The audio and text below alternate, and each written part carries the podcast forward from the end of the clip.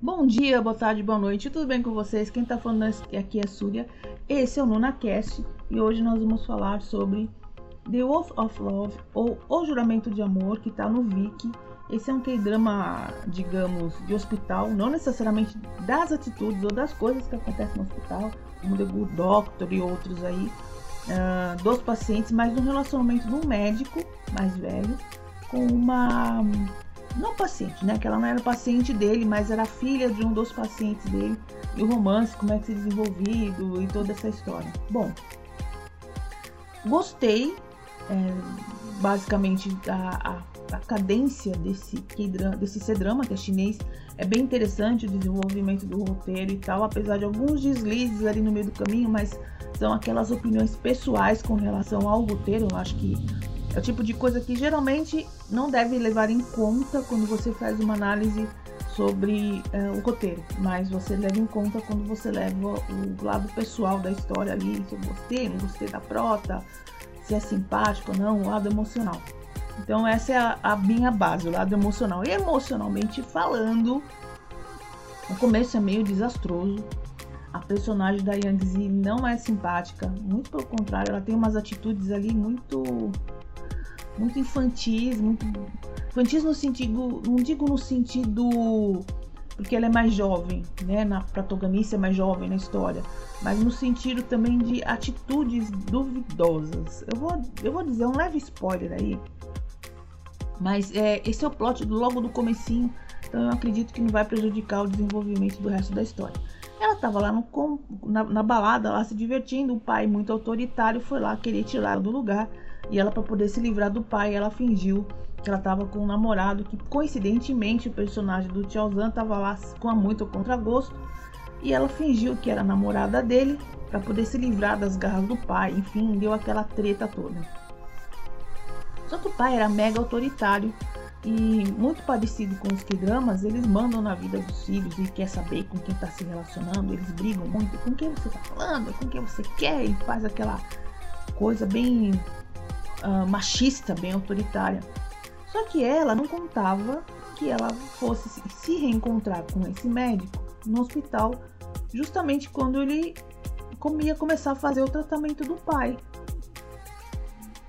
Só que ao invés dela chegar para ele e falar assim, olha gente, aquele dia lá eu tava tentando me livrar de um problema e tal, isso pode acontecer, gente, afinal de contas são coisas, né? Naquela, até ali eu tava achando que tava tudo ok.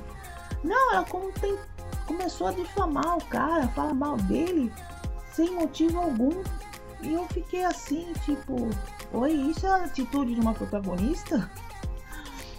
Eu falei, não, tá errado. E eu peguei rancinho, confesso, naquele começo ali, falei, ai meu Deus, será que vai render? Será que eu vou conseguir? Por amor, ou tchauzão, vou continuar, vou continuar. Sorte que depois de um determinado capítulo, que é até legal se você estiver acompanhando aí, para se você também teve esse problema no começo, é, ela a personagem, né? No caso, ela se redime ali e fala: Olha, desculpa, eu tava insegura e eu falei um monte de bobagem e tal. Só que o personagem, o Dr. Guei, ele é um fofo, o personagem do Tiaozão é um fofo. E ele continuou sendo super amigável, super amistoso com todos os pacientes, incluindo ela e o pai.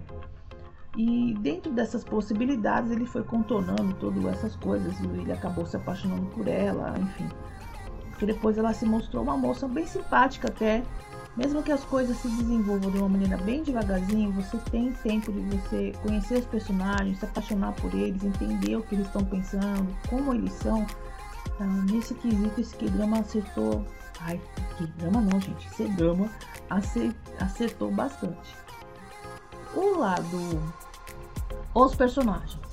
Eu já falei da, da Tchau Tchau, que é a personagem da Yang ela tem uma característica bem interessante que ela fizeram uma maquiagem nela que ela fica parecendo muito mais jovem. Eles fizeram de um jeito, eu acho que eu andei olhando algumas fotos, é, fizeram de um jeito que ela ficasse com o olho bem grande e deu uma aparência bem, não vou dizer infantil, mas não e nem chega adolescente, mas muito, muito, muito jovem. ressaltando bem o formato do, do, do redondinho do, do rosto, uh, diminuindo o tamanho do lábio para ela parecer bem mais jovem. E o Dr. Wei, ele tinha uma característica que ele mania de limpar a mão com muita frequência, ele ficava muito irritado, ele tinha esse toque. Desenvolvimento até o final, sim, foi muito bom, até a hora que eles começaram a namorar. Depois teve um, um, um período quando eles estavam juntos, é, que foi muito bem, muito bem, muito fofo, mas eu achei que ali deu um pequeno problema numa queda ali no roteiro com relação ao relacionamento dos dois, que parecia que ela tinha algum comportamento dentro da idade dela, da, sei lá, muito jovem. Só que deu uma queda no comportamento dele. Ele teve alguns momentos que eu falei assim, gente, mas isso é. Isso é comportamento de adolescente. Tecnicamente, vamos dizer, vamos chutar uma idade, vai, ela tenha ou tivesse uns, sei lá, 22 anos, 20, 21 anos, ele tivesse uns 30. Então o comportamento dele ficou né, meio estranho ali no meio do caminho. Alguns momentos mega fofos, eu adorei. Spoiler do momento leve aí que eu achei lindo. E claro que ele sendo mais velho, ele queria um, um pouco mais de intimidade e ela ficava toda envergonhada.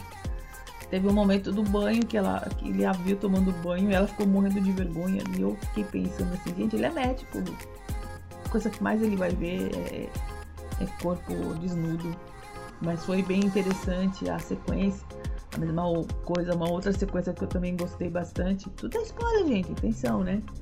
É, é, a sequência do beijo, quando ele pede para passar batom, ela passa batom, falando que é hidratante e ele beija ela, né? Que ele tava querendo também passar. Então são dois momentos bem fofinhos.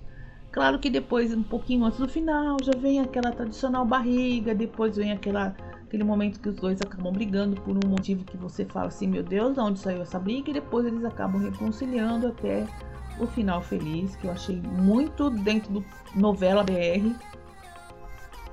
Ah, e o que eu não posso esquecer, toda prota tem uma amiga maluca. Nunca? Ou aquela que põe fogo, ou aquela que apaga o incêndio, ou aquela que confunde a situação, ou aquela que faz algum amarrado já justamente para a história andar e é justamente a amiga da nossa prota que ajudou bastante aí o andamento da história. Gostei muito da interpretação das cenas, do jeito que ela interage. Ela é minha protetora, meia atrapalhada, vai mais ou menos entende as coisas erradas. Gostei demais. É uma outra dica que eu achei bem interessante, um amarrado bem legal dentro da história. Vale, vale, vale pelos ótimos momentos também. Então, basicamente é isso. The of Love mais um trabalho do nosso querido Tiaozan, que eu estou seguindo com ele. E eu vou seguir com outros trabalhos dele sim. É um trabalho diferente, porque não é um, um, um drama de fantasia. Eu já vi é, Continente do Lu, já vi os Indomáveis com ele. Então nós estamos vendo ali uh, com trajes comuns, um personagem comum, uma história normalzinha do dia a dia. Então eu espero vê-lo em outros trabalhos também nem, nem que seja de época, que seja de fantasia. Foi muito interessante essa experiência. E a trilha sonora é muito fofa, também gostei de ouvir os dois cantando. E a Alpha Fluff, o resto da resenha vocês vão ver lá no site com todas as informações. E eu espero que vocês escutam também. Um beijo para vocês e até a próxima. Esse é o NunaCast, quem tá falando aqui é a Súria. Beijo, até mais.